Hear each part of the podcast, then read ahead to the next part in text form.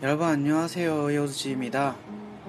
우리는 한국어를 공부하다 보면 한 단어가 자꾸 눈에 띄어요. 바로 먹다. 이 단어예요. 네, 그래서 오늘 먹다라는 단어에 대해 얘기하려고 하는데요. 한국어에서 마음을 먹다 이런 표현이 있어요. 어느 날 제가 수업을 하다가 이 문구가 나왔어요.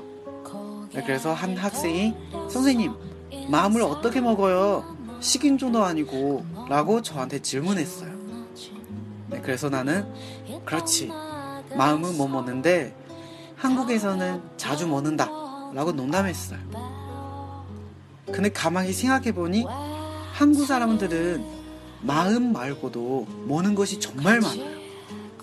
예를 들어서 떡국을 먹다, 더위를 먹다, 1등을 먹다, 겁을 먹다, 귀가 먹다, 미역국을 먹다 등등 너무 많아요. 떡국을 먹다, 它表示呢长年纪，长了一岁的意思。 네. 한국 설날 때 새해 첫날이면 떡국을 꼭 먹어요. 네, 한국 사람들은 떡국을 먹어야 나이를 한 살 먹을 수 있다는 생각이 있어요. 네. 그래서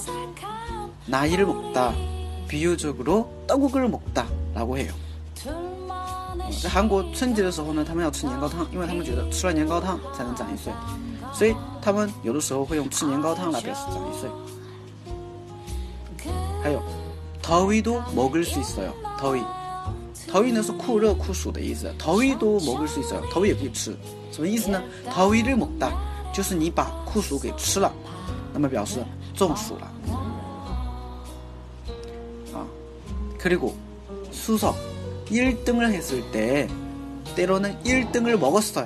이렇게 말할 때도 많아요. 아, 我们经常会都得了第一名叫 1등을 했어요.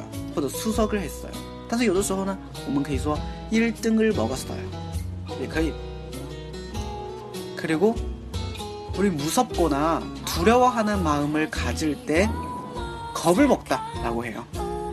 有的时候我们表示害怕的话，我们经常会听到一个单词叫做 musobda musobda 但是有的时候我们可以用 cobra mokda 来表示害怕，“co” 一个字，它表示害怕。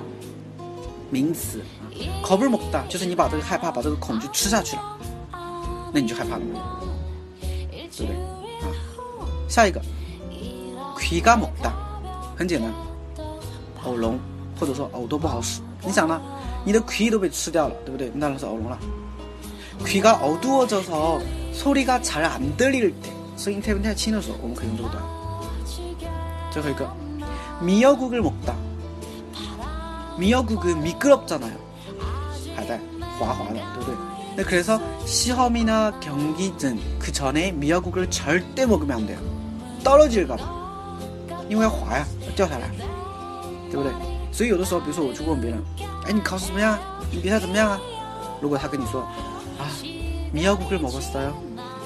换而言之，他就说落榜了，没考上的意思。 네, 그래서 시험에서 떨어지면 비유적으로 미역국을 먹었어요. 이렇게 말해요. 其实刚才所说的都是一些惯用型。在韩语当中，惯用型的话是非常重要的一个点。那么今天呢，我们讲的是跟吃有关的。啊， 好的，那么今天的话呢，我们先讲到这边。啊，我们下次再见。